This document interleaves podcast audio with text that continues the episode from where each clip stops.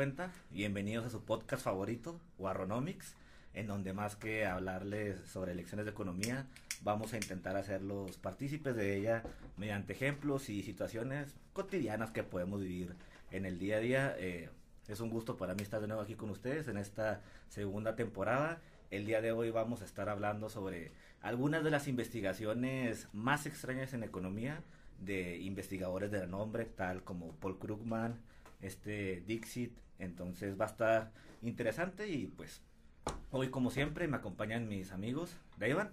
Qué rollo, bienvenidos otra vez. Ya los extrañaba, güey.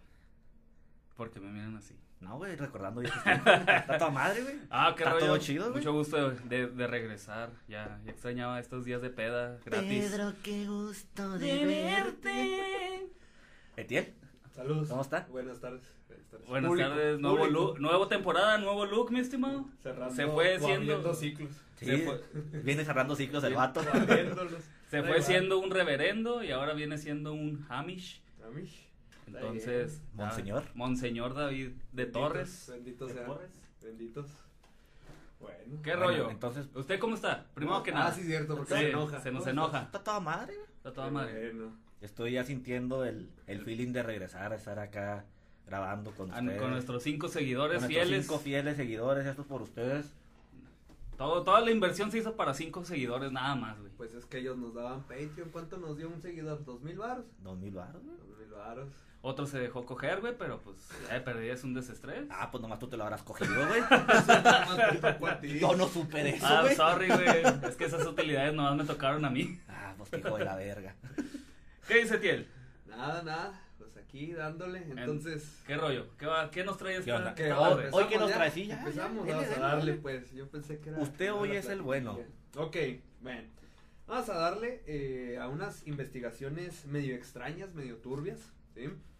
¿Con extrañas a qué se refiere? O sea, que son muy extrafalarias fuera de la lógica economista o que a usted se le hacen extrañas. Eh, no, son fuera de la lógica económica. Cuando se habla de economía, se entiende que estamos hablando, casi siempre ponen imagen de dinero, bancos, este, el Banco Central, política monetaria, impuestos, ese estilo de cosas, ¿no? Consumidor, empresas. Sin embargo, el campo de la economía es más... Es muy amplio. Es muy amplio. No se cierra, se abre. ¿Sí? Sí, pero estos vatos sí se volaron la barda, güey. Ya de Hasta- hasta plano. cierto punto.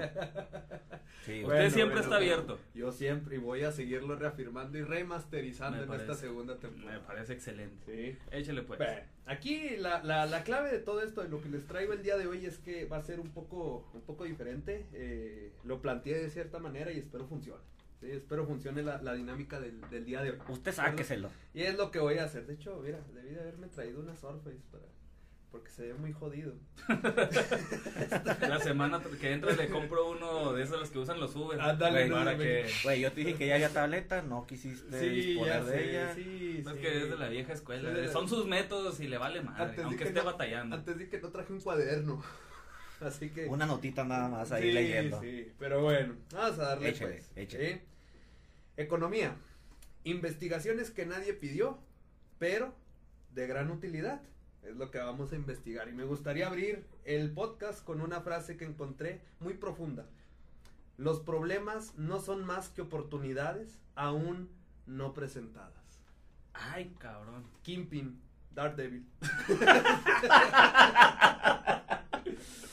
Ay, cabrón, ¿ya se aventó la temporada o Sí, qué? temporada 1, episodio 6. Ah, la chingada. Ok. Y eso representa algo de lo que vamos a hablar, ¿sí? Hay ciertas, eh, ciertos temas, ciertos tópicos que nadie los investiga, son una oportunidad para aquel que lo realiza, ¿de acuerdo? Hay oportunidad. Hay oportunidad. En economía, el contestar las preguntas de qué, cómo y para quién producir son el centro del estudio de esta bellísima ciencia, si es que es una ciencia. Por ejemplo, podemos observar en el día a día que se producen burritos, quesadillas, zapatos, piezas de autos, drogas y una infinidad de productos que son comerciados. Claro. Obvio. Porque hay quien los demande. Exactamente. Y pues hay quien los produzca. Y hay quien los produzca, obviamente. Todos estos productos son producidos por medio de la combinación de capital, trabajo y tecnología, de tal modo que podemos ver empresas de todo tipo haciendo lo mejor que pueden. y de alguna manera se venden en mercados donde compradores y vendedores acuerdan precio y cantidad, ¿no? Entonces, así abrimos la primera, el primer, de hecho de eso se trató el primer capítulo, Sí. Entonces me gustaría retomar.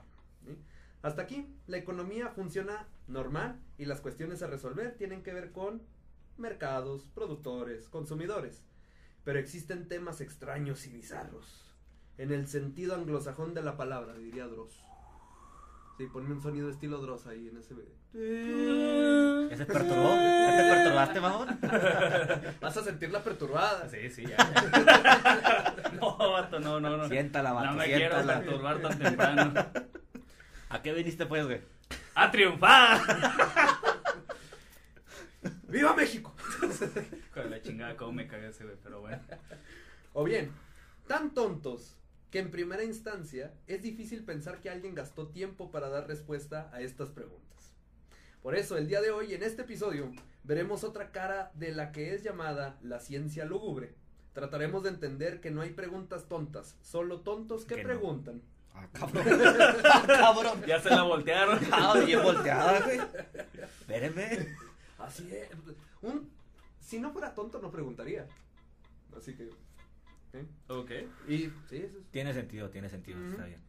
y suponer que en algún momento los resultados de estas investigaciones pudieran tener una utilidad tal como salvarnos del apocalipsis. Ay, cabrón. ¿sí? Entonces, primera pregunta. Échele. Primera pregunta que vamos a tratar de responder. Esta la saqué de un libro que se llama eh, ¿Y si el dinero creciera en los árboles? ¿De acuerdo? Un libro muy, muy fino. ¿Ok? Entonces, vamos a empezar porque yo les voy a hacer una pregunta. ¿Qué pasaría si todo el mundo, si todo, todo, todo mundo, todo ser viviente eh, de, de- de género humano? Ah, ok. Ya, ya- ya sabía, ya le, le vi la cara. Me imaginé un pinche mapache ahí vendiendo. Eh, me está coqueteando, eh. ¿Qué pasaría si todo mundo fuéramos ricos? ¿Qué pasaría si todos fueran ricos? Pues nadie trabajaría. ¿No? Bueno, Sí. no, sí, de alguna manera tuvo que haber venido esa riqueza.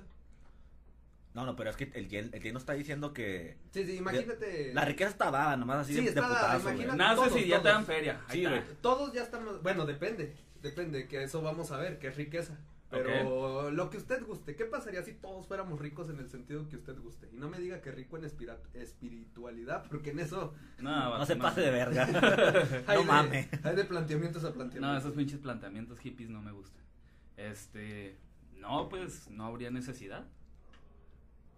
Ok, no habría necesidad. Pero sí, o sea, ¿Necesidad de qué, güey? no habría, nes- no habría la necesidad que se tiene actualmente de andar buscando. Se evitaría, creo que muchas cosas, fíjate. ¿Pero por qué? ¿Pero qué cosas? O sea, imagínate que mañana despiertas y tú, tu vecino, toda la colonia tiene la misma feria que Elon Musk. Sí, mo- A ese grado. a esa grado. ¿Cómo afectaría el mundo? Ay, muy buena pregunta, no me lo había planteado, güey. Yo, ¿Por creo- qué? yo creo que todo mundo ya puras estupideces, güey. Sí, güey. ¿Será? Porque, o sea, todo el mundo estamos de acuerdo que un objetivo de la economía e incluso en la política siempre ha dicho que vamos a crecer, vamos a Sí. ser más ricos, vamos a generar riqueza. Claro. Pero nunca dicen para qué. O qué tal, O, ¿Qué- ¿cuál qué es el objetivo? riqueza? Ajá, entonces, eso es lo primerito. Pues primero cubrir las necesidades. Hambre. Ya las tienes ya, cubiertas. ya están cubiertas. ya tienes un Tus necesidades básicas están Ya satisfechas, güey. en la, Sí, en la pirámide de. Maslow ya, lo- las primeras tres ya. verga. ¿Qué hubo? Agronomics and psychology and, and administration. ¿Qué más quieres, vato? Bueno, no, digamos que ya las tres primeras ya están. Ok, pues sí. Sí, con- respiras, comes y duermes. Sí, y cagas. y luego. Y cagas. Este, Yo, yo sí conozco la pirámide y las primeras, pues sí, comes, duermes y le respiras. Y luego... pero pues concuerdo con el Jorge, pues ya no sé, como que ya no se tiene un sentido. No, es, no quiero decir de que al estar sufriendo por conseguirlo, lo necesario es una manera de vivir, pero ¿cuál sería el sentido de estar fin en pura fiesta, pura party, comprar y comprar y comprar? No sé, ¿Será? yo digo que sí. ¿Y usted, Jorge? ¿Cómo, ¿Cómo se imagina ese bello mundo donde todos fuéramos ricos? Pues depende mucho de la educación de cada persona y de cada individuo, porque aun y cuando todo el mundo tenga recursos hasta cierto punto suficientes y necesarios para hacer lo que le da su chingada gana, creo que eso volaría la imaginación de la persona más noble hasta el más pinche pervertido. Te están hablando de Entonces, entonces es, a- es a lo que voy, o sea, veríamos cosas, o sea, por un lado yo creo que se materializaría ese sueño de los viajes espaciales, habría recursos para investigar esos campos, pero también habría recursos para la ilegalidad, para las armas. Esa es, una, esa es una buena pregunta. Si todos fuéramos ricos, ¿habría ilegalidad? Yo digo que sí, la ilegalidad Siempre se ha No, justificado. y de hecho siempre yo se ha tengo- justificado que lo haces porque quieres sobrevivir, estás Ajá. buscando mejores opciones, pero si eres rico. Pero de todas formas, No hay ilegalidad, güey. yo, yo creo que, o sea, ok, tú, no- tú me planteas un hecho en el que todos tenemos un chingo de lana. Tengo una pregunta nada Pero más de todas eso. formas, debe de haber leyes. Debe de haber cierto marco que vaya a, a regular este las actividades de qué se puede hacer y qué no se puede hacer. Bueno, Yo tengo una pregunta nada más. sí. ¿Es, ese dinero con el que nacemos, ¿tiene un límite, te dan cierta cantidad o es ilimitado? Eh, déjese lo plantear, ¿muy bien? Ok. Esto lo responde Tim Leunig, ¿de acuerdo? En el libro que les menciono. Y dice, para contestar esta simple pregunta, tenemos entonces que definir qué es ser rico. Uno puede ser rico en salud, en espíritu, en dinero, en cultura o en infinidad de cosas. En este mundo globalizado, el pobre no tiene lugar, dice una popular canción. Sí. Sí, sí, sí, en sí. Guanajuato la vida no vale nada. Si eso fuera cierto, entonces todos los que no quedan dentro, más bien todos los que quedan dentro de este mundo serían ricos. Ok. ¿Se han puesto a pensar que eso es lo que dice la canción? Sí, porque a, a lo que iba con mi pregunta es a lo siguiente. En algún momento va a volver a haber pobres porque a pesar de que todos vamos a nacer con los mismos recursos y la misma Pues alguien, cantidad... alguien se lo va a mamar más Alguien rápido. se lo va a mamar.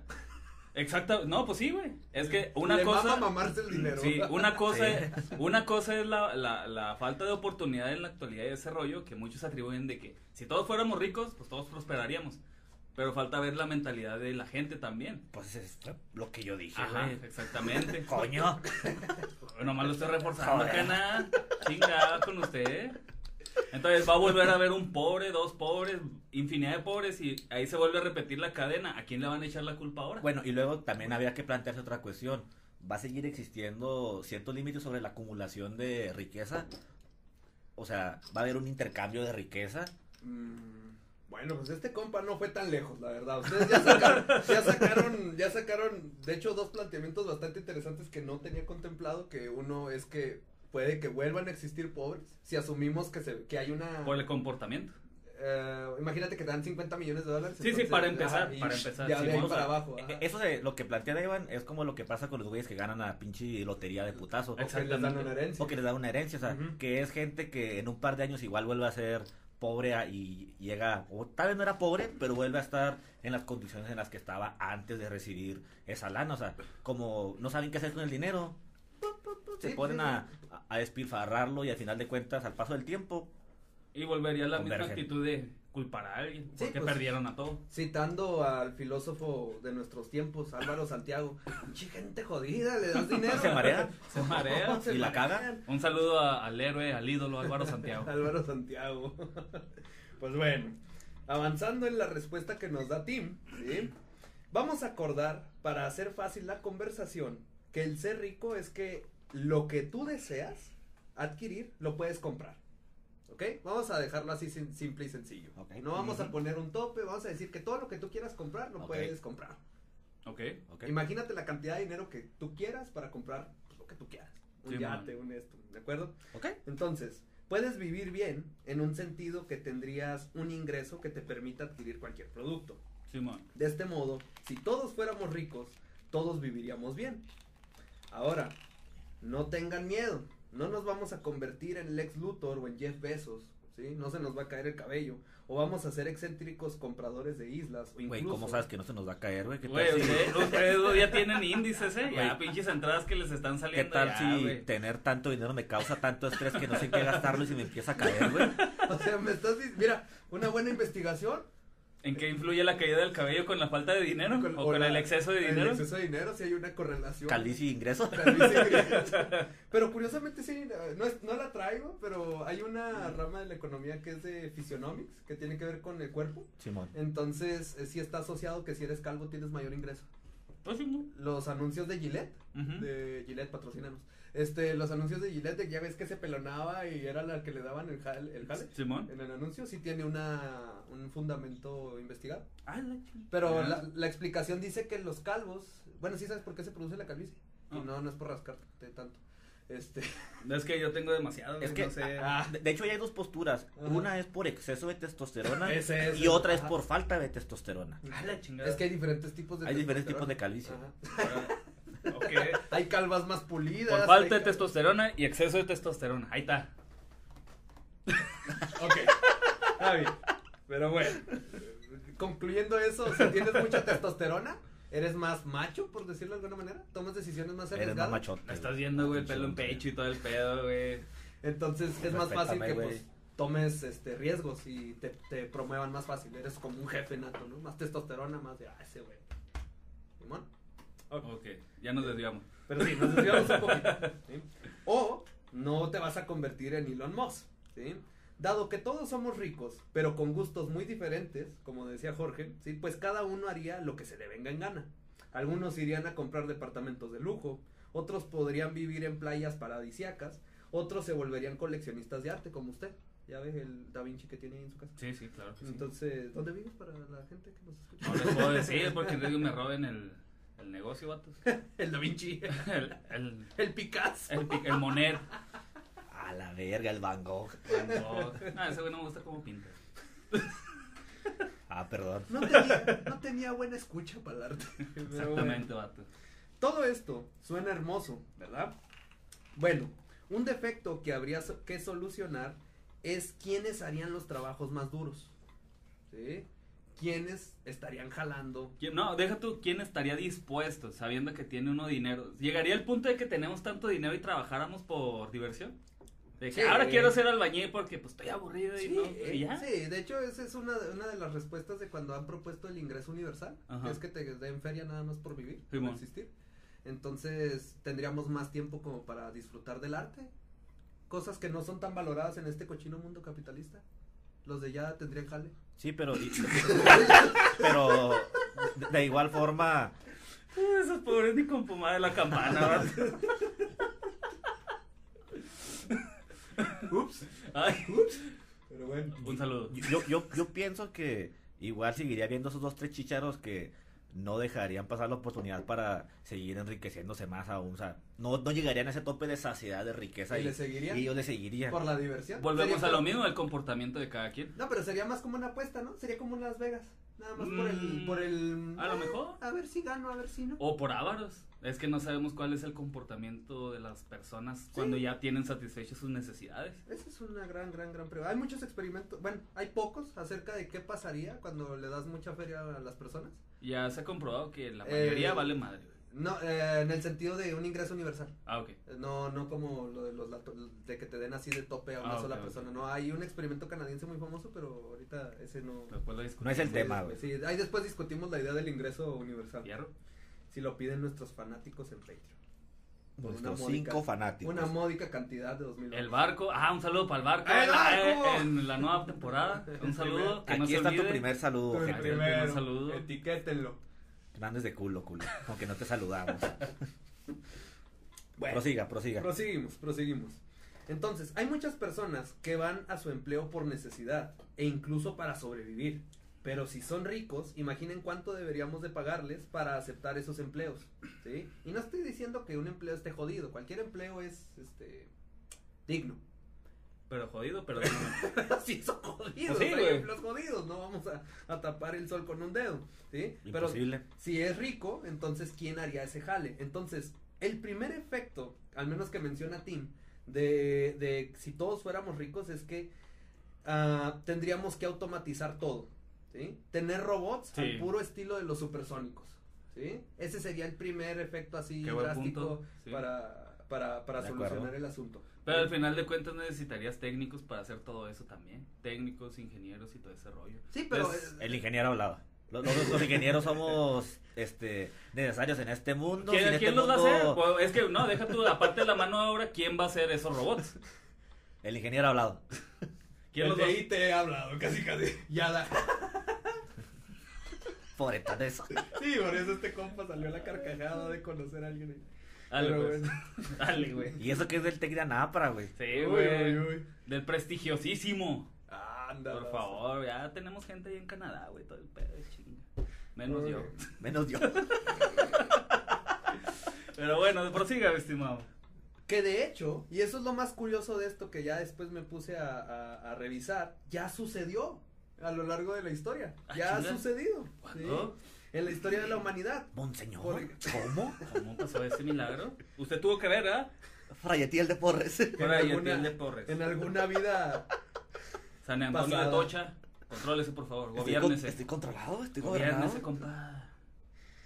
lavadoras, secadoras, lavaplatos, aspiradoras y fierro viejo que venda, todo eso son robots, son automatizaciones. Ah, ¡Ah! pues sí, güey. Oiga, el que tengamos nuevo equipo no significa que ya lo desmadre.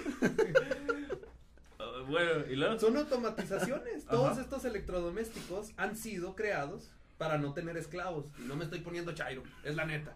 Sí, antes, sí. antes Le tenías- pagabas a alguien. tenías un criado, tenías un esclavito o tenías hijos en México.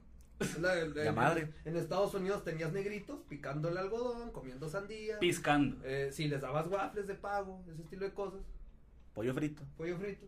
El Kentucky, el coronel. mm, Soda de uva. Ese estilo de cosas muy racistas. Aquí en México era tener un chingo de hijos. Y a cada uno una tarea. Exactamente. A cada uno una tarea, güey. Sí, güey. Pues sí, era, era el asunto. Entonces, ¿cómo avanzamos? Se crearon lavadoras, se crearon aspiradoras, se crearon esto y aquello. Y de hecho, si nos vamos todavía más atrás, tenían hijos y un hijo representaba un soldado, güey. Más allá de un simple. Es- Cada hijo un soldado te dio. Exactamente. Un soldado cada hijo Ah, te dio. ah, mire, Que está incluido en el himno, por cierto. Sí. Ese análisis profundo del himno nacional. Vato, pues co- conocían cómo es la pinche raza en México desde que estuvieron coge y coge y coge. un No era de gratis. No era gratis, güey. Hay, hay que aclararlo esto para los israelitas que nos ven, ¿o de dónde nos El ven? señor ¿De Ucrania Bocan- o de dónde? Sí. Sí, es El señor, nacional. el señor Bocanegra vio eso y dijo, ¿por qué tienen tantos hijos? Ah, pues un soldado en cada hijo te dio. Huevo. Güey, ¿tienes un chingo? Mándalos a la guerra. Pues bueno, esto es así, ya ha pasado. Todos estos electrodomésticos ya hemos avanzado. Y está acompañado de que nuestro ingreso en los últimos siglos se ha venido incrementando. Entonces, si hemos aumentado nuestra riqueza y si ha sucedido que hay un efecto de automatización. El ejemplo más claro actualmente, pues es estas, eh, las aspiradoras. Las robotinas. Las robotinas, ajá. Y ahí solitas. Esa madre es una chulada. ¿Ya Uy, tuviste una? Sí, güey. Capitalista. Uy, no, perdone usted. Ay, uno, pues uno vive en México, así que pues uno Güey, todavía pero- con una escoba acá. Güey, pero la, la- la neta están bien prácticas porque, por ejemplo, un día que salías a hacer cualquier cosa a la calle, nada más levantabas las sillitas, dejabas todo el piso este libre, la prendías y esa chingadera se ponía a aspirar, güey, ya regresabas y ya estaba limpio, güey. El 80% de México no las conoce, güey. Mira, Pues no es mi pedo, güey. Yo nomás le estoy Pinche contando que vato sí. clasista de mierda. no estás con la 4T. Güey, chinga, eso es de ricos, güey, te van a cobrar impuestos. güey. Neoliberal, dile. Sí, neoliberal. Lo único que tenías que hacer era preocuparte por limpiarla, por quitar el filtro y porque se cargara bien, porque a veces fascinaba como un falsito. Entonces, cuando llegaba, porque sola buscaba su, su, su base de carga, güey, donde estaba conectada la luz, güey. Y usted contrataba a alguien para que hiciera eso. Sí, sí, sí. no, no, güey, yo no, lo voy a hacer. Obviamente no, una güey. máquina que hacía eso. Bueno, Ya estaría por demás, mamón. A ese punto también podemos llegar Sí, con lo de sí. la pregunta ficticia de acá, el estimado. pues ya ve. Pero en fin, dejando a un lado toda la fantasía y Pues, la guarrería de hecho, que hemos dicho. Eso que mencionas como lo de la película de Wally, ¿no? Ándale. Que están en el avión y están puros gorditos y que les hacen todo el pedo. Ándale, sí. Literalmente. Ajá, literalmente. Ah, Pues sí, dejando todo esto y la guarrería a un lado, si usted le pregunta a un economista serio y no a nosotros, probable- probablemente Háblale al David. Dijimos serios, güey. En serio, probablemente le responderá que todo mundo es rico ya.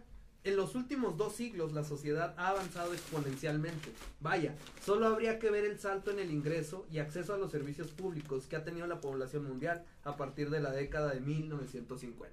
Entonces, en respuesta, en conclusión a esta pregunta medio extraña de si todos fuéramos ricos, la respuesta de un economista, pues, estudiado sería que ya lo somos. Somos más ricos que incluso nuestros padres, se supone. Ahora, no te vayas a preguntar. no. Sí, no te vayas a preguntarle a alguien acá, estilo más excéntrico. como a Tomás Piketty. sus Bueno, entonces la, la respuesta sería que nos acercaríamos más hacia un mundo de automatización, ¿no? Sí, sería al menos lo que dice este team. Pero, por ejemplo, Dayvan sacó lo del eh, algo y Jorge también. Lo de algo. ¿Ok? Qué bueno que me da- ponen atención. si le dan atrás unos minutos van a saber de lo que hablo. Que a mí me vale verga. Lo que esos vergas digan. Bueno, bueno, lo de la ilegalidad. Tú dijiste lo de la ilegalidad, o sea, las leyes y tú dijiste lo de. Ah, El que comportamiento. el supuesto de si empezamos todos de la misma cifra y vamos para abajo o si siempre se nos va a estar. Sí, es como el típico maestro ahí de la UACJ con cabello chino y barba que dice, todos empiezan con 10. Pinche vato mamón. Sí, un pinche vato mamón de camisa amarilla. Todos, todos van a empezar con 10. Ustedes solitos se van a de reprobar. probar, a huevo. Entonces yo me imagino algo así. Sí, está cabrón. Pero bueno, esa fue la primera. La primera pregunta. Ok. Esa fue la primera. Bueno, muy bien. Ok, ok, ok. ok. Bueno, vamos a continuar con una segunda. Una segunda pregunta, un Ay, segundo cabrón. caso. Sí, un segundo caso que les traigo el día de hoy. A ver, échelo, que me parece importante para mí. Échelo, suena coqueto. También para Deivan. Para usted no. Ay, cabrón. Mm. Y déjele digo por qué. Échale. Ya vamos a empezar. Sí, sí, sí. Y tal vez para algunas de las personas que nos escuchen vaya a Tampoco. ser importante. O, puede que o no. nomás para mí, porque yo soy bien mamón. No, Sí. es que hay una diferencia entre usted, Deivan, y su servilleta. ¿El nombre es importante en la economía? El nombre. El nombre. ¿Ya ve por qué le preguntaba? Deivan no es tan común. Yo digo que sí, güey. Etienne no es tan común. Pinche Antoñito, pues en cada esquina te encuentras uno, güey. Exactamente. Y Jorge también. Un chingo de Jorges, un chingo de Antoñitos. Y de hecho hay un dicho muy, muy famoso para tirar ahí rollo a una señorita que vamos a ponerle Jorge al niño, ¿qué? ¿Vamos? Desde ahí, güey. ¿Vamos o qué? Pues desde ahí. Ya le están respondiendo la pregunta acá directo. No. Bueno, pues esta investigación, aunque parece nada trascendental y relevante, ¿sí? Fue Pues sí lo es. Ah. no se me adelante, escribí para... Ah, perdón, perdón. ser, chinga. Bueno, esta pregunta la topé por primera vez en un libro que se lo recomiendo ampliamente. Ampliamente. Vamos a abrirnos. De No. Levitt y Dobner, Freakonomics. Padilla, ese tú me lo recomendaste a mí, yo te lo regreso. Ellos investigaron eh, la historia de si el nombre es importante para la vida económica de las personas. Y se los voy a plantear en modo mexa. A ver. Ajá. Hace no mucho tiempo, una pareja se enteró de un embarazo no deseado. Típico. ¿Ves? Lo tuve que traducir a Cosas que pasan, cosas que suceden. Noche, ¿cómo dices? Noche loca, noche Una noche. Una noche de Copas, copas, una noche loca. Ah. Conforme pasó el tiempo, les informaron que serían gemelos. A la madre. El mundo se alegró. ¿Sí? No creo. Tuve que meterle algo de sazón porque si no. Oh. Estaban destinados. Tuvo que meter la magia de Disney, güey. Sí, ya pagó Disney Plus. Eh, Estaban destinados a grandes cosas estos gemelos. El potencial de este par de seres humanos era infinito. Podrían ser el mejor bailarín, el mejor piloto, inventor del siglo, el descubridor de tesoros. Todo lo podrían. El Elon Musk. El, el- el siguiente Elon Musk, pero en México sería algo así como el Carlitos este, Slim. Slim. eh, algo así, ¿no? El siguiente Carlitos El Slim. siguiente El Carlitos- siguiente Charlie. Ándale. el de Shark Tank. El chocolate, güey. Yo le digo a mi Charlie. Todo lo podrían. Al nacer, sus padres, al llevarlos al registro, al primero de ellos lo llamaron Miguel Ángel. Al segundo, en honor a los abuelos, porque pues esa es una tradición bellísima mexicana, Sí. le pusieron por nombre Próculo Anacleto. Ah, su puta madre. Qué telésforo, güey. Bro. Agapito. Imagínense el nombre Artemio. que ustedes... Benito Camelo. Ay, Yo güey. utilicé este porque pues ese es el que se me ocurrió. Próculo Anacleto. ¿eh? Augusto. No, pero ese, ese es de telenovela. Tercero, Ese es de general, telenovela. general de las órdenes del Fénix, güey. Ese es, ese es de telenovela acá, Rancho Grande. Pregunta. ¿Es acaso este hecho el que definió la vida de cada uno? Sí, güey. Mira, güey, yo también lo voy a ver por el lado emocional, güey. Porque ¿a cuál le van a hacer más bullying para empezar? Desde ahí, Sí, desde ahí, güey. Miguel Ángel comparado con pintor renacentista. exactamente, etcétera, güey. Contra el pinche pro- proculito. A favor del as, próculo. A favor del ass dirty. Y Anacleto, güey, pues no es ni para dónde hacerse. Para empezar desde ahí, ¿a quién le van a hacer más bullying, güey? Pero eso no se. Ok, Sí, ok, ¿cómo espérame, no? espérame, espérame. Aquí va la pregunta. Entonces, Échale. ¿a quién le va a ir mejor? ¿A Próculo? Próculo, Próculo, Herculano. ¿A quién le va a ir mejor? ¿A Próculo o a Miguel Ángel? Porque si le hacen bullying a Próculo, va a ser fuerte. Lo van a hacer macho. Lo van a Esa, hacer. esa es la siguiente. Estereotipo mexicano. Ese, ese es el siguiente comentario al que iba. Todo depende cómo lo vaya a manejar el, el niño este, ya dependiendo, ¿verdad? Si lo maneja de buena manera, todos se van a acordar de ese cabrón. Y a Miguel Ángel, así como que, ¿este pendejo qué? Es el hermano de Próculo.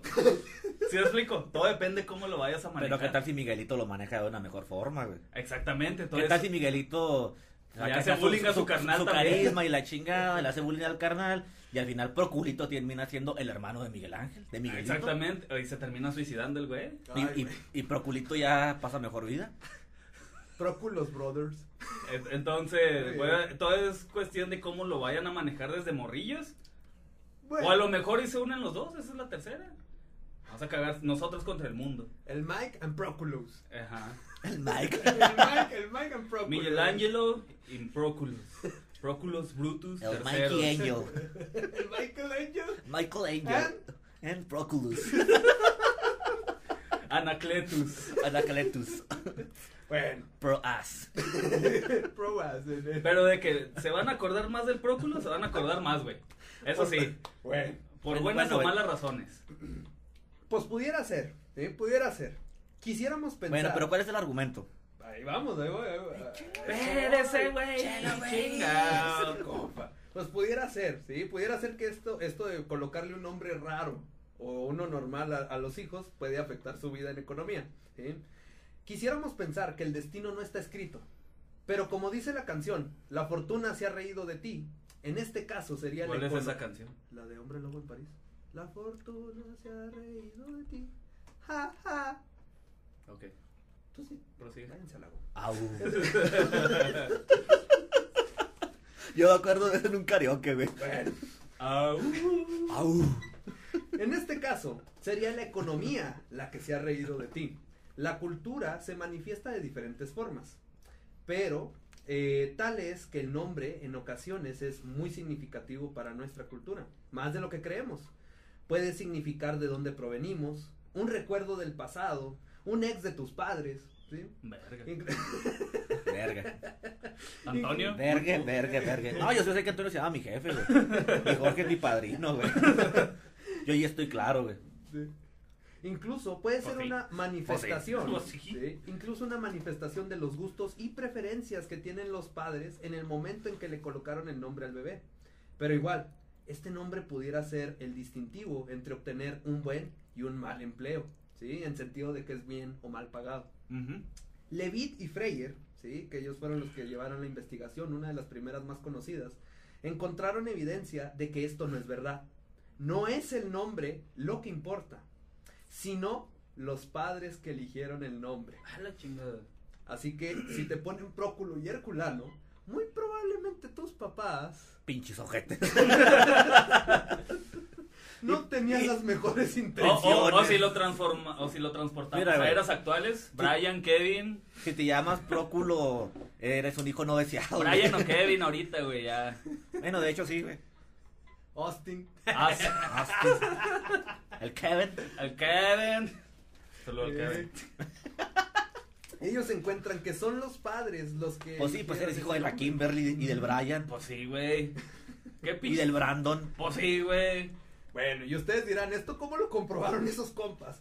Eh, no voy a entrar en detalles técnicos, pero la investigación se trató de medir los salarios entre personas white, entre los blancos y entre los afroamericanos. Hay blancos que tienen nombres muy jodidos, güey. Dime uno en Estados Unidos. John Smith. Es- ese sería como Mira. Juan Pérez. Fí- Fíjate bien, vamos a hacer un trabajo de, de- de racismo. Échale. No pudiste con el blanco, dime uno de negrito. Ah, fíjate que no me sé, güey. Ándale, la shonda. Yo nomás me sé. Me- yo, yo lo único que sé que el estereotipo es de que la mayoría se pida Johnson. No, güey, de hecho los negritos son los Smith. Los negros son los Smith. Sí. Ah, chingada. No, yo pensaba que era Johnson, güey. Will, no estoy muy de acuerdo contigo. Will cachetadas. No me va a venir a partir mi madre ese güey. ah. Te van a venir a censurar, pero bueno. Que venga el hijo de la chica. Bien, eso es lo que encuentran ellos, ¿de acuerdo? Sin embargo, todavía hay más detrás de esta historia, ¿sí? Hay otros estudios que demuestran que en algún sentido el nombre sí es relevante. Por ejemplo, imagina si aplicas a una vacante de un puesto importante, googlean tu nombre o lo buscan, buscan tu Facebook, ¿sí? Y por alguna coincidencia apareces que tienes un podcast bien culero. No, no. Discúlpeme. Por eso yo no lo quería poner en un currículum, güey. Yo que digan mis pendejadas al aire. Aparece, sí, aparece una coincidencia, un tocayo con tu mismo nombre en Google, pero es un adicto al crack y ha sido arrestado muchas veces, ¿sí? Entonces, esto lo investigan Sweeney Tanner, ¿sí? De que el nombre pudiera ser que dado que no existen infinitos nombres, una empresa o Google, Google. perdón, Google, Gu- Google, Google, Google, ¿sí?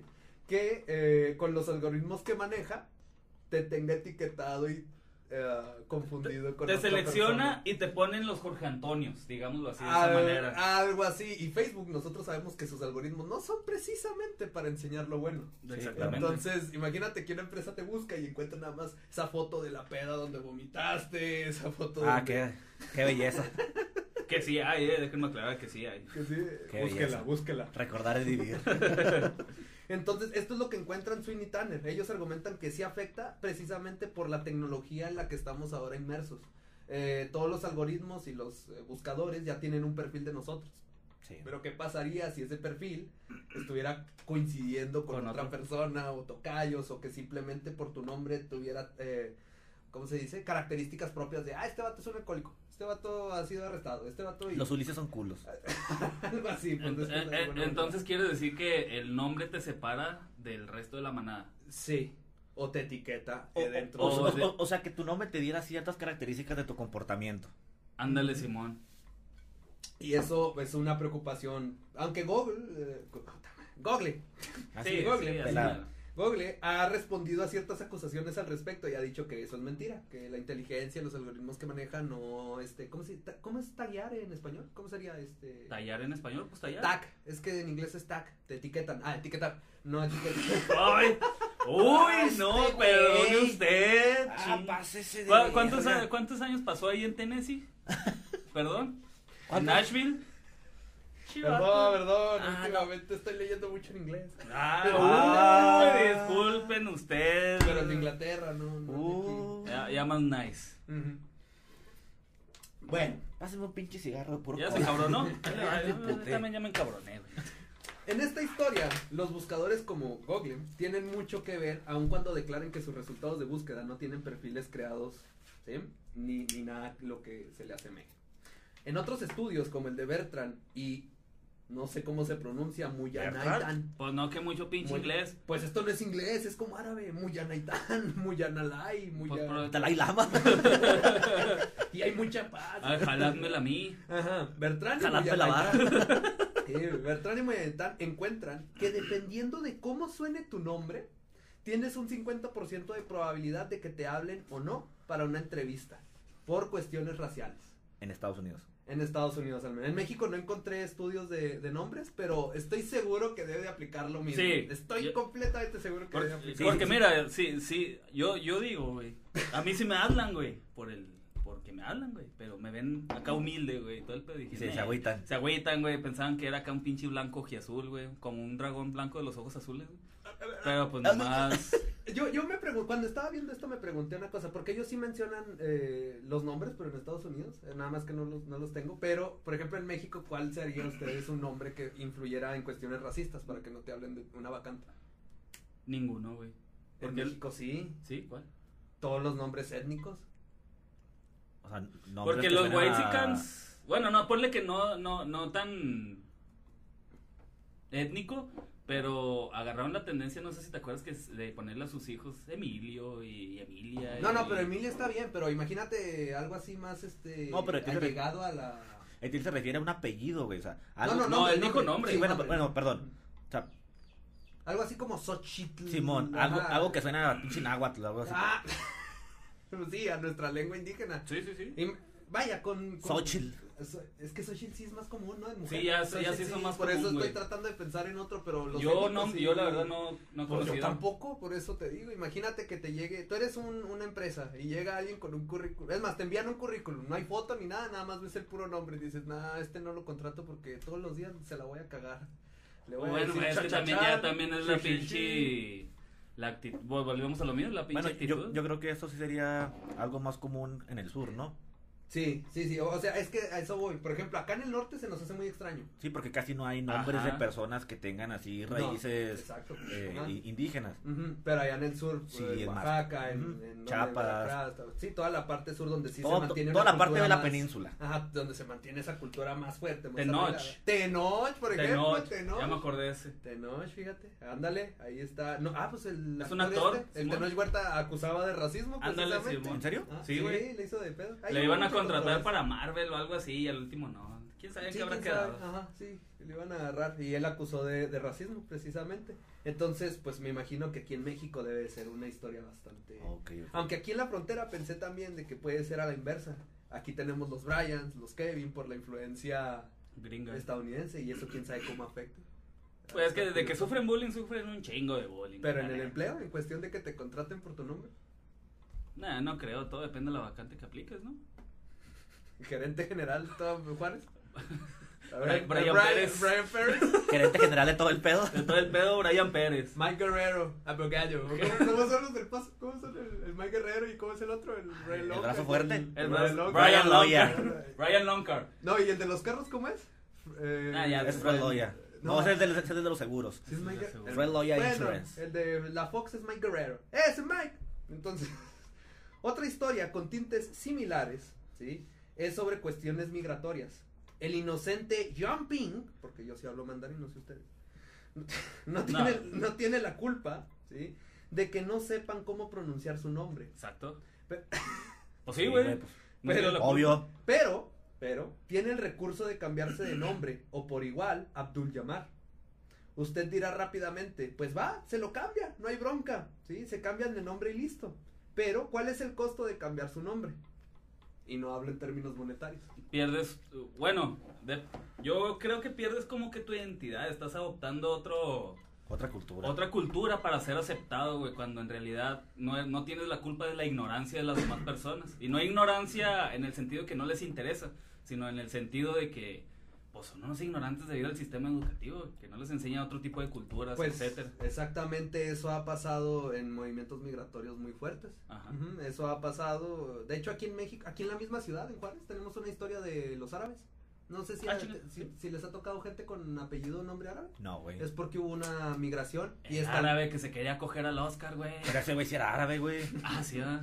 Pero Bueno, pero- andaba. Pero, es era árabe, árabe, güey. Ah, nomás vino de pari. Sí, güey, ese güey no andaba de peda. Chingada. Ese güey est- estaba ya en Nuevo México, güey. Órale. Bueno, de hecho, para cerrar esto, hay un monumento al árabe que ustedes pueden ir a ver. ¿En dónde, güey? Ahí en el Sanborns, atrás. El mundo ese. ¿Neta? Es un monumento al árabe ¿Es por la migración. Órale, Ajá. no, ahí lo cuenta. pueden, eh, de cuando caminaba por la ciudad, que me agarraba, ahí fui a ver los monumentos. Órale. perdía. Por eso adoptó el look. Sí. y de hecho sí tuve un alumno que era tenía descendencia árabe y por eso también me quedé así pensando en ello. Pero bueno, en fin. Eh, el costo precisamente no tiene que ver con cuestión del ingreso, es por el principio de renunciar a tu nombre personal, a algo, identidad, a cultura, como tú lo dices, y esto fue investigado por Aray y Scottman, ¿no? Eh, eh, déjenme brinco esto, y al menos, y ya para cerrar esto, ¿sí? Al menos en México, ¿sí? Si usted tiene alguno de los siguientes nombres, dudo mucho que sufra de bullying o alguna de las consecuencias eh, que acabamos de mencionar. Ver, Para el échale. 2017 y 2020, según el INEGI, los nombres más utilizados en, en nacidos fueron los siguientes: Victoria, ¡Ta Renata, madre! Pobre de tu hija, güey. Eh, Güey, yo no fui, güey. Victoria, Renata, Sofía, Valeria, Sí. María José, María Fernanda, Sí, Valentina, sí. Jimena, Regina, Camila. Sí. Y eh, en niños, Alexander, Mateo, Santiago, Mateo. Daniel, Sebastián, Miguel Ángel, Sebastián. Leonardo, Diego, Matías y Emiliano. ¡Ah, huevo! ¿Qué hubo, puto? Ah, ¡Ah, huevo! Pues estoy 18. si ya 18, ¿para qué 19? Exactamente, vato. Si ya sábanas para que cobija. Exactamente. Simón. Y eso es la conclusión de si importa o no el no. Bueno, la conclusión sería pues que está un poco indeciso. Confuso el asunto Ajá, todavía. está un poco No queda confuso. claro. De lo que puedo investigar es que sí hay estudios de esto para Colombia, pero para México no. Ah, No, no alcancé a encontrar o... O, O le dio hueva. No, no. Bueno, ¿y en Colombia qué encontraste? En Colombia que sí afecta. Que sí, tener un nombre atípico.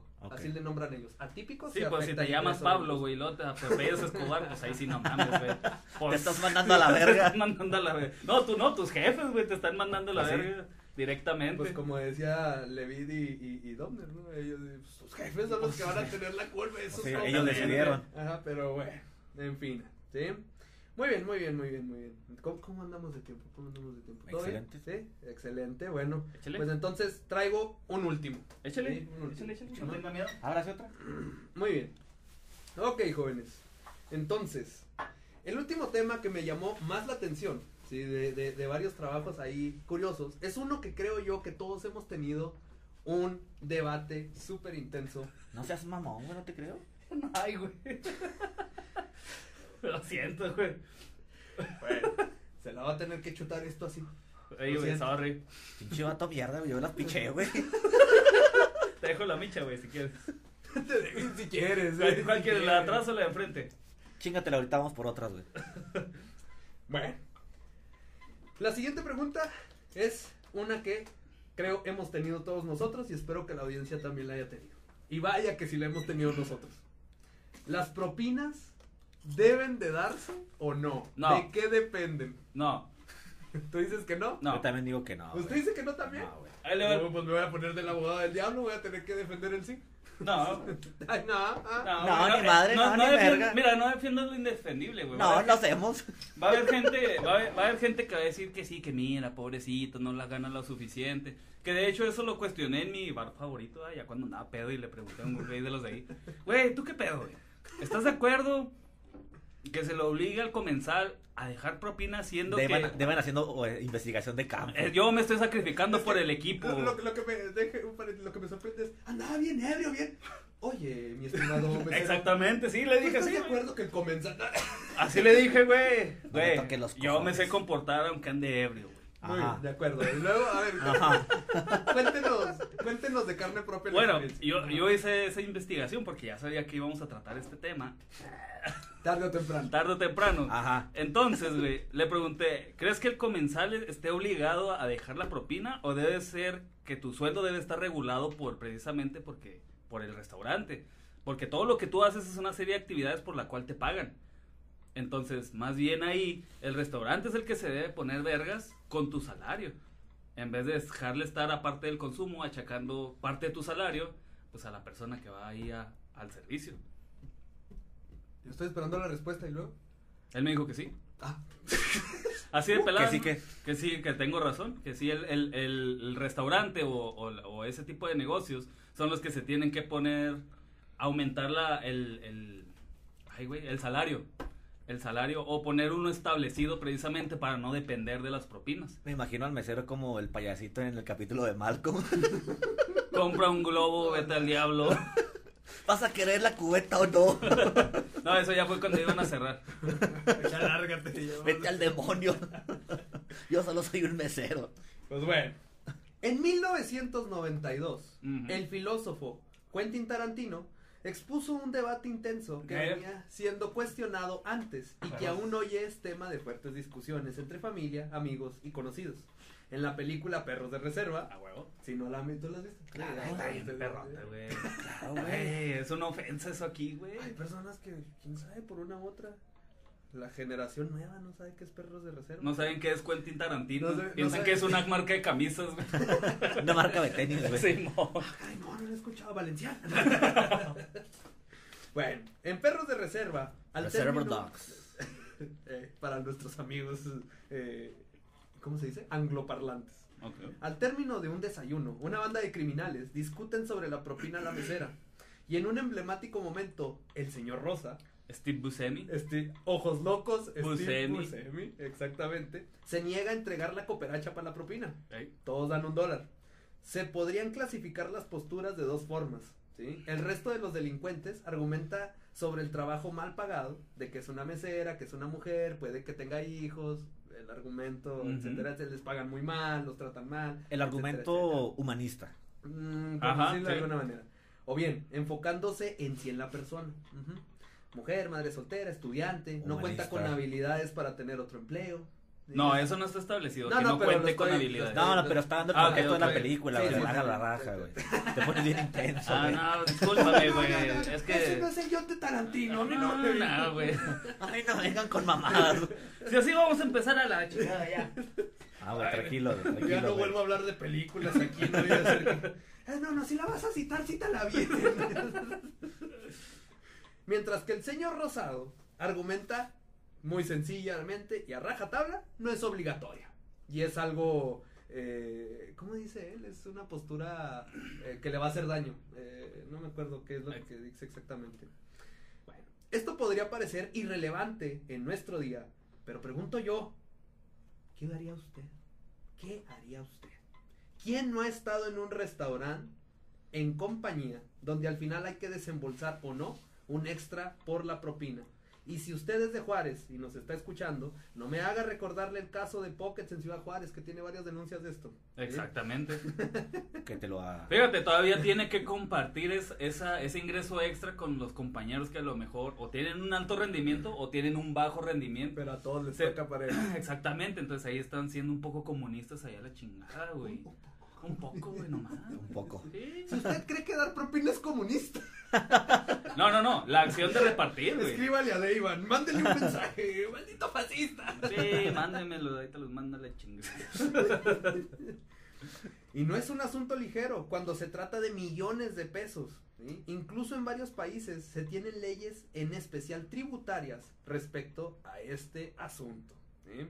Desde el punto de vista económico, esta acción refleja eh, factores psicológicos y sociales que alteran nuestros incentivos económicos o comportamiento racional. Es que también te juzgan de repente. Muchas veces he escuchado de que dependiendo de la cantidad de propina que dejas, es como habla de ti. ¿Sí me explico? O sea, como quién- pero habla de quién. Digamos, tú, usted, usted tiene una cita Simón. con, con, con lo que traiga de lonche. Entonces, Sí, güey, sí, eso queda claro, güey. Ento- no, puede ser con un compa, güey. Entonces, No hay citas de compas, pendejo. esa es la acción, güey. La cita tú la tomas como otra cosa, güey. Ahí sí ya no sé. La acción de, de quedar a comer o a tomar con la otra persona se llama cita. güey. No es una cita amorosa. Es una reunión. cita. Otra investigación. ¿qué Búsquenlo, ahorita lo, ahorita lo buscamos la etimología. de cita. ¿Qué le parece? ¿Quiere apostar? ¿Quiere hacer una apuesta aquí? Prosiga, prosiga. Sigue, güey. Te digo que te pones bien intenso, güey. No, pues le toqué Quentin Tarantino. Sí, güey, ya me Acute, le dice su compa. Entonces, cae, cae en lo clasista, güey, también. El decir de que entre más, más le das de propina al mesero se quedan más impresionados, güey. Pero quién es, es que lo que- La, la, la cita es la que tienes de amigo, Ah, de mujer, oh, Simón. ok, Entonces, la cantidad de propina que das refleja tu estatus en cierta manera. Entonces, si pone, si te pones en el, en el momento mamón de que, como el señor Steve Buscemi, Buscemi, no sé cómo se, cómo se Señor Rosado. el señor Rosado, te van a decir, "Mm, pinche tacaño, O señor pinche Rosa. codo. Creo que es el Pero siendo Rosa. que ese cabrón pues tiene la razón, güey. Número uno, la empresa es la que le debe pagar por el servicio. Porque nosotros estamos generando unos ingresos a esa empresa. ¿Cierto o falso? Ah, yo estoy aquí meramente con lo que traje. No más. Así que ustedes sean los que discutan si es o no es después. Pues yo me quedo con ese argumento. ¿Usted? Pues sí, güey, igual, o sea, el- Ah. para mí el hecho de que, para empezar, el mesero en un restaurante es la primera cara ante el cliente, güey. Exacto. Entonces, el vato está desempeñando un trabajo, No u- unas actividades, una labor, y como cualquier otro labor, pues debe de ser remunerada acorde a lo que era tu pinche camioneta. No, A mí me sonó que sí. Yo le... no, güey, pues no. Mira, mira. Ahí está. Sonó a que No. sí. Pero bueno. Bueno, en fin. El punto es de que, ok, si tú a tus cocineros le tienes asignada ciertas actividades y por lo tanto se los pagas a- a- de tal forma, de acuerdo a lo que hacen, porque al mesero no. Si de, si de todas formas el mesero tú le estás asi- asignando una labor que no es menos importante, porque pues eres el que está cara a cara No, si eres con el el rostro cliente. de la empresa. Sí, sí, o sea, fue lo que dije. Ujú. Es, Sí, la, no. es la primera cara de, de restaurante frente al cliente. Entonces, finalmente quien te deja tus ingresos pues, son tus clientes.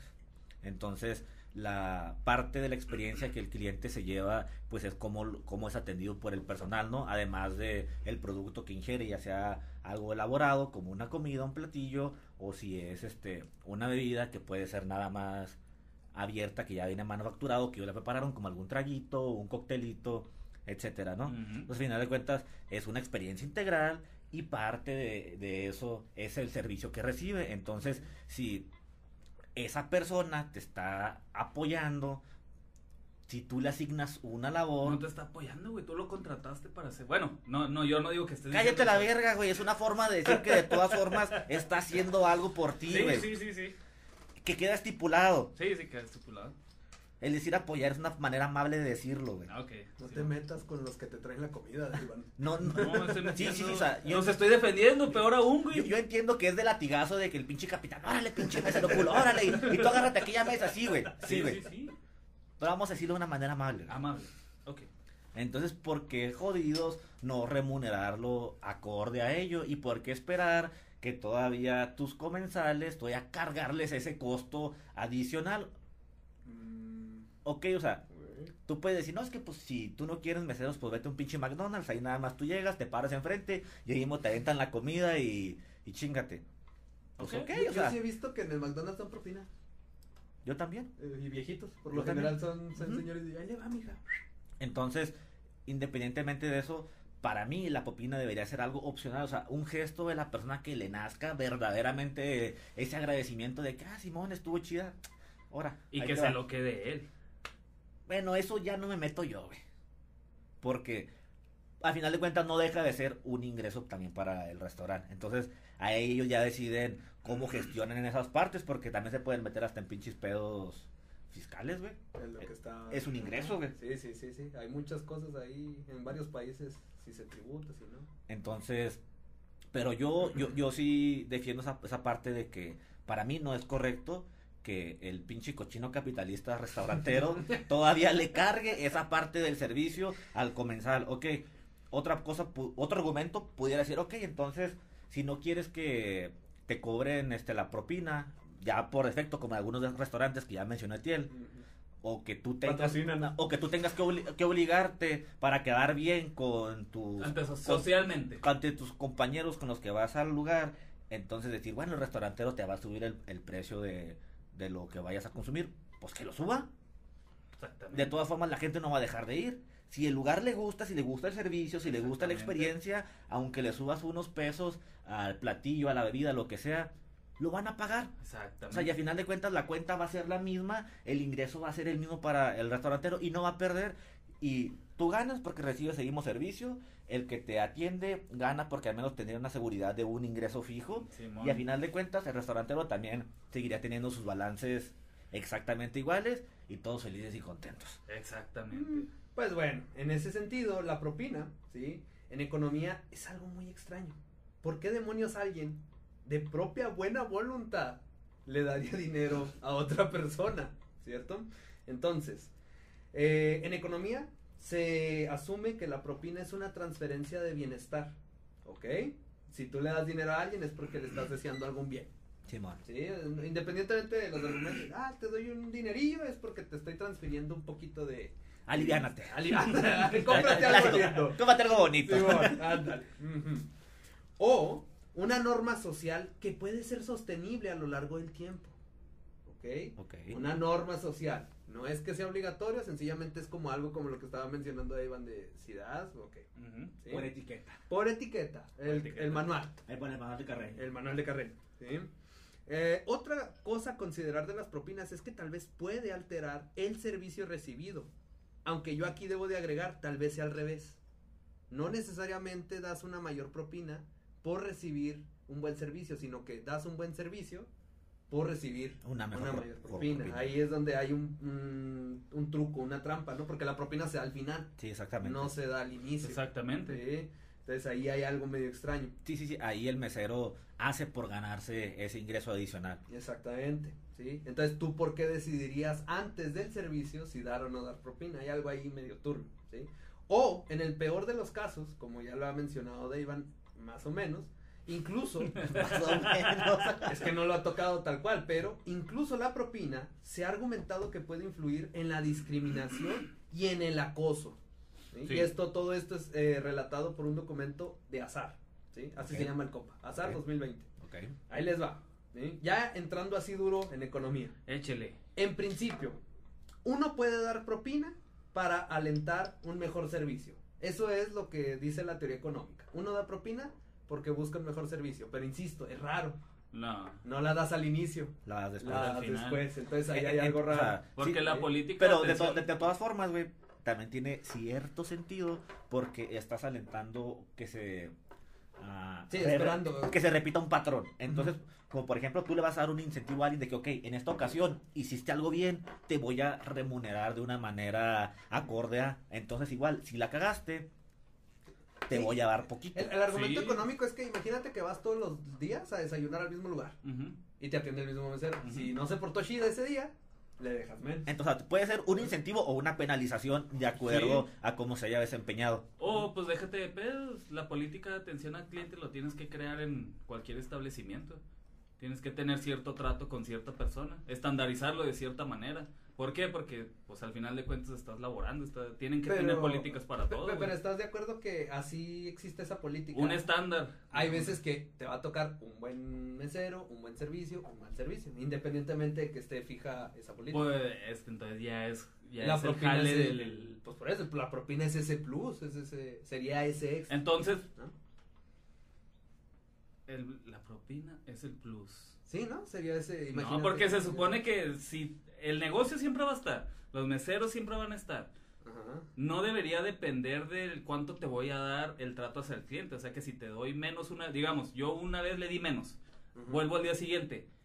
¿Me va a tratar de la mierda porque la vez pasada le di menos? ¿Él cómo sabe cuánto le voy a dar el día siguiente? No, no, o sea, e- eso debe de ser como una un incentivo para que el vato se ponga las pilas, porque el vato siempre va a querer más.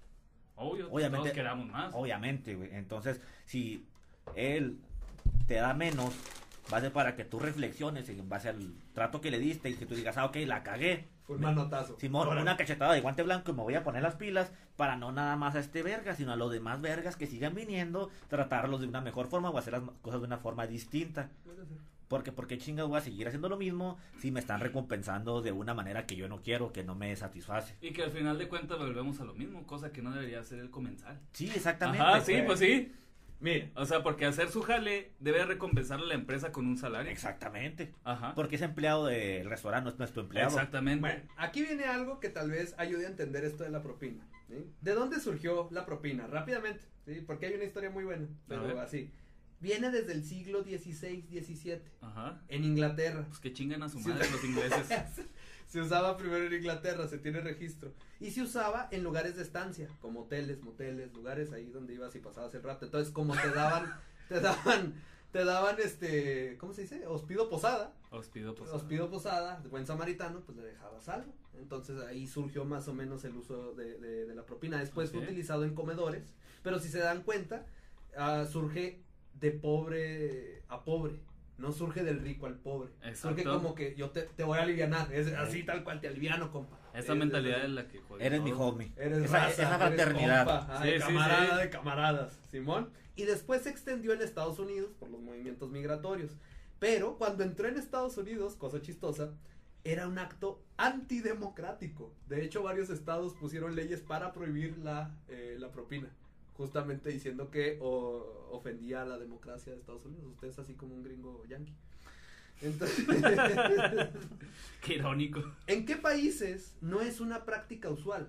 Bueno, de lo que encontré fue que en Asia no es bien visto dar propina. En Asia no es bien visto En dar Reino propina.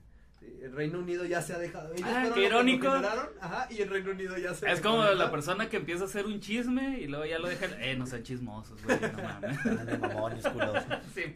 Al menos en Asia, por lo general, utilizan la política de que todo eso se carga dentro del servicio que ofrecen, como ustedes dicen. Exactamente. Sí, sí. Eh, incluso hay cosas más raras todavía. La propina es bien vista en el sector privado, en cualquier restaurante, en cualquier hotel. Pero si tú le das propina al que te atendió en la dirección de tránsito, es ilegal, es un soborno. Entonces, en el sector público no se vale dar propinas. Es raro, es extraño, es ilegal. ¿sí? Ahí hay algo también raro. Y como reflejo del debate existente, diferentes estudios encuentran una correlación muy baja entre la calidad del servicio y la cantidad de la propina. Al menos es lo que reflejan los estudios. Realmente no, no afecta. Como bien lo menciona, es lo que encuentran los, los, los estudios. Si das poquito o das mucho, te atienden. Igual.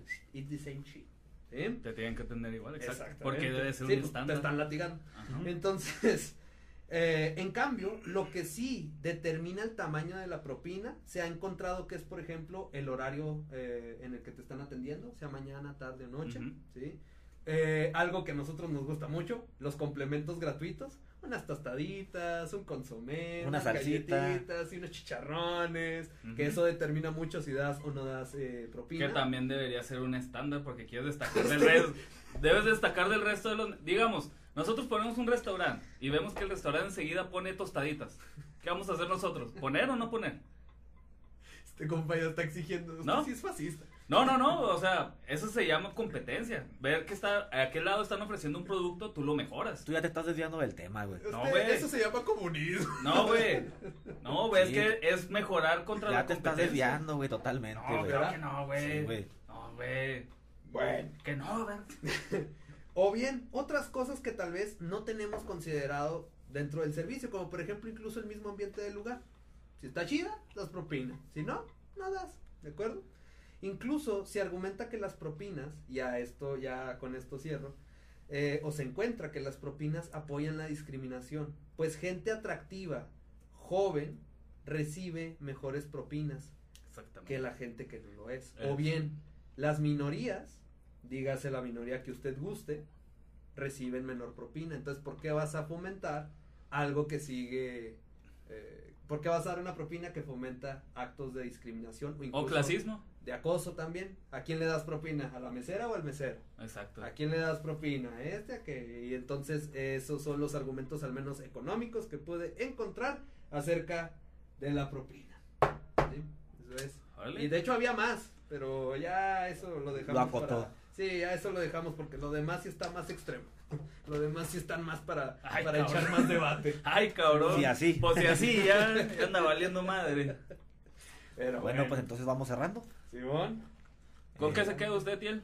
No, pues yo me quedo con que estas investigaciones tan X. pero Nadie están- las pidió, pero están Pero interesantes. están suaves, están suaves. Y yo invito, yo invito a la gente que si le gustó, que nos lo comente ahí abajo en la caja de comentarios, ¿no? Que le pique al botón de like, que nos siga en, en las redes y que pidan otro episodio con otras investigaciones más raras. Nada más para que se den un cáliz, hay una investigación acerca de si el tamaño importa y si es a lo que se Porno. están- y si es a lo que están Sí, güey, pensando. La economía del porno, ya me acordé que la temporada pasada, güey, habías prometido un capítulo así, güey. Y si hay unas investigaciones acerca de si el tamaño importa y qué tiene que ver con económico. Le damos también. Y hay chingada. unas ahí todavía más heavy, entonces pues hay mucho de dónde escarbar si es que les gustó, si es que lo volvemos a hacer. Invito a que le den.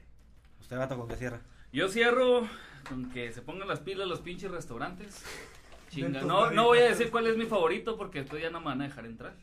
Aunque no creo que nos escuchen, pero para, por si son peros o son manzanas. Este.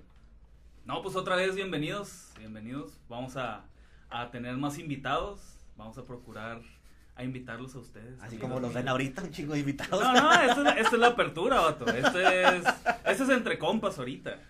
Es la plática entre compas, pero ya. Acá en cortito. Sí, acá en cortito. Vamos a agarrar de universidades, celebridades y todo el pedo. Parándula. Farándula. Vamos a invitarlos y, y lo mismo que el señor Etienne, que nos compartan sus dudas, inquietudes, discrepancias que encuentres. Con tus argumentos. Con mis argumentos, con los del el Antoñito, con los de el Amish acá. Este, y nada, que nos sigan. Y ya vamos, ya empezamos la nueva temporada. Jorge. Muy bien, excelente. No, yo igual, eh, este, muy interesantes esas investigaciones que nadie pidió pero aquí están. Pero ahí están. Y sí, efectivamente, como comenta Etiel, todavía hay otras más intensas. Entonces, coméntenos qué les pareció este este contenido. Si quieren un segundo episodio, Segundo round. se hace. Es lo de menos. Pregunta sin respuesta. Para eso estamos. completamente. y pues nada, eh, síganos en, en nuestras redes. Ahí estamos en Instagram, en Facebook. Cada cabrón tiene su propia red social. ¿Ya va a contestar? No. ¿No? ¿Todavía no? Igual ustedes siguen escribiendo, si contesta no es lo de menos. Si no le contesta uno, le contesta el otro. Cualquiera de los tres le va a contestar. Sí, exactamente. El Jorge Entonces, manda nudes, este güey los ignora. Yo. Uy, sí. pues no man-. Yo pues- mando notes, pendejo, que las manda. en fin, entonces, hasta aquí llegamos. Hasta aquí llegamos, pues, por hoy. Bienvenidos nuevamente. Gracias por escucharnos y hasta la próxima. Hasta la-